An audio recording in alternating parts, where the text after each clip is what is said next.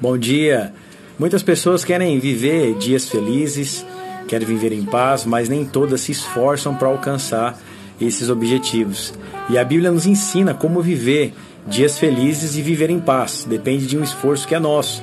Olha o que o apóstolo Pedro vai dizer em 1 Pedro capítulo 3, verso 10. Pois quem quer amar a vida e, vi, e ver dias felizes, refreia a língua do mal e evite que os seus lábios falem dolosamente.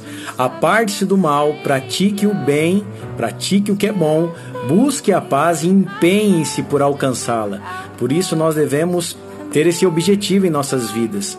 Viver em paz significa refrear a língua e buscar a paz deve ser algo que nós devemos empenhar, nos empenhar e alcançá-la. Então existe alegria, existe paz da parte de Deus sobre nossas vidas, mas existe a parte que também é nossa. Cuide da sua vida, do seu coração e da sua língua. Deus te abençoe. Bom